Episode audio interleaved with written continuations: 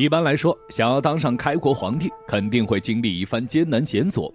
但对汉光帝刘秀来说，从骑牛上阵到登基为帝，他只用了三年。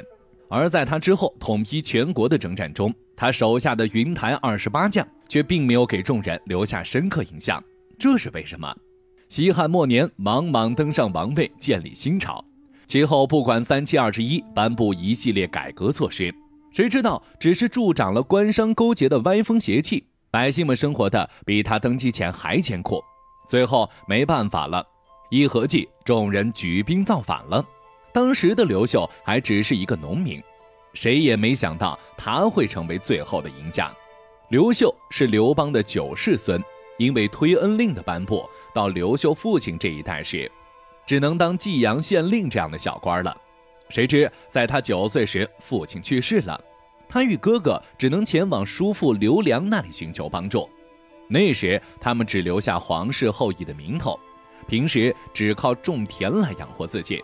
在各地举起反旗造反时，刘秀最大的梦想就是当个治安官，娶个漂亮老婆。但天不随人愿，虽然只是个落寞贵族，但刘秀的哥哥刘演明显比他心气儿高。刘演倾尽家财结识天下豪杰，自然也是所图不小的。没办法，刘秀只好放弃他的种田大业，跟着哥哥打着复高祖之业、定往事之秋的旗号，趁乱起兵，从此开启他一枝独秀的开挂人生。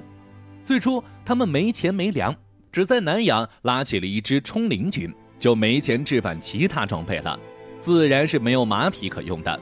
因此，最初刘秀是骑着牛冲锋陷阵的。这件事儿可是被人笑了好长时间，更看不起他们了。没办法，自己实力差。刘秀等人为了壮大声势，联合了绿林军的三大主力，先后在碧水、玉阳等与王莽的军队激战，并且大获全胜。这时，西汉宗室找了个好控制的人做皇帝，也就是更始帝刘玄。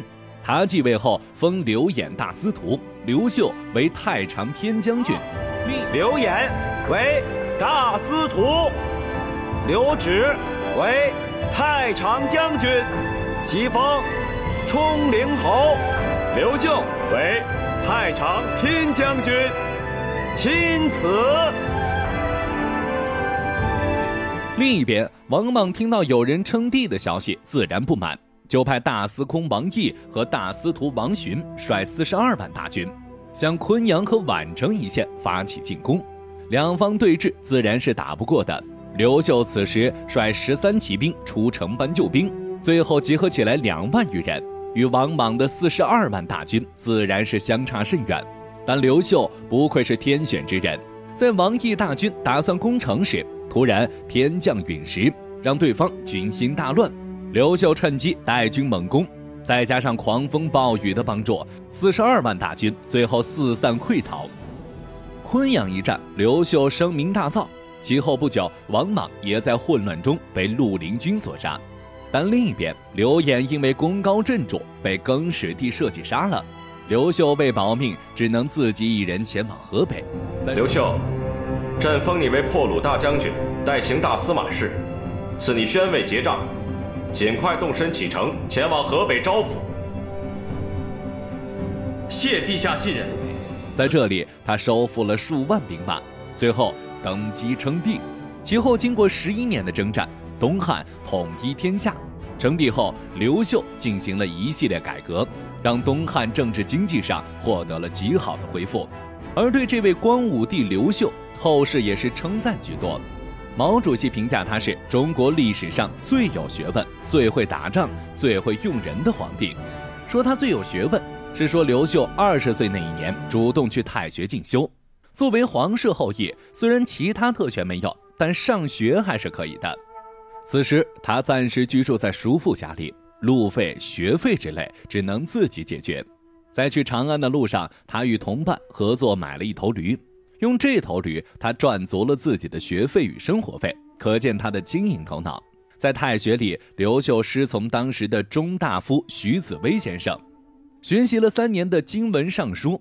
它讲述的是中国上古时期的历史事迹，是一部历史文献汇编。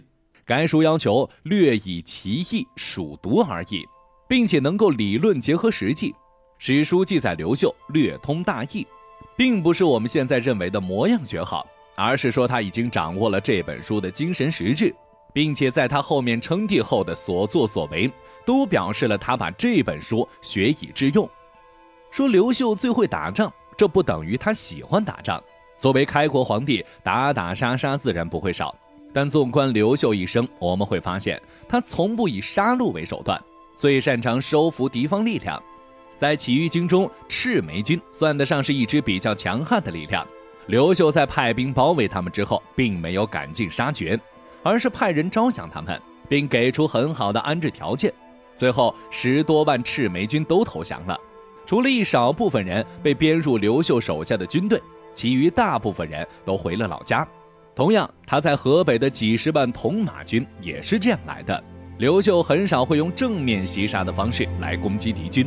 大都是用最小的代价来达到最大的利益，说他最会用人这一点也最令人敬佩。对很多开国皇帝来说，如何处理跟自己一起打天下的功臣是一件很难的事。大多数皇帝选择的是大杀功臣，而刘秀不同，他在位期间一共封了三百多个列侯，其他爵位更是数不胜数。这样造成的后果就是每个人手里的资源有限，不用担心他们造反。也没有削弱东汉的军事实力，且他用人不拘一格。刘秀在打天下的过程中，其手下来自四面八方，有的是跟他一起的，有的是从敌对势力来的。对这些人，他一视同仁，并不会多亲近谁，但也不会多排斥谁。他手下的云台二十八将之前都是一方英豪，但刘秀却能让他们敬佩自己，并且指哪儿打哪儿，可以说是非常厉害了。而他们最终没有名气，归根结底还是刘秀太厉害。云台二十八将与刘秀一样，都是文武双全，他们的经历太过平淡，没有激烈的矛盾冲突，自然就没有人会记录他们的故事，所以才鲜为人知。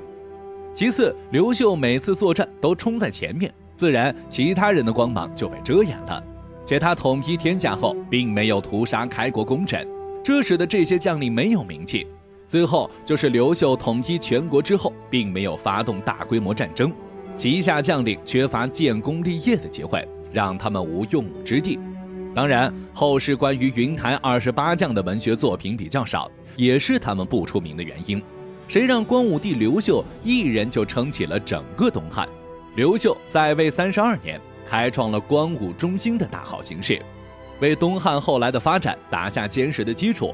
也让汉朝又延续了一百九十五年，他的主角光环太耀眼，底下的配角自然是黯淡无光。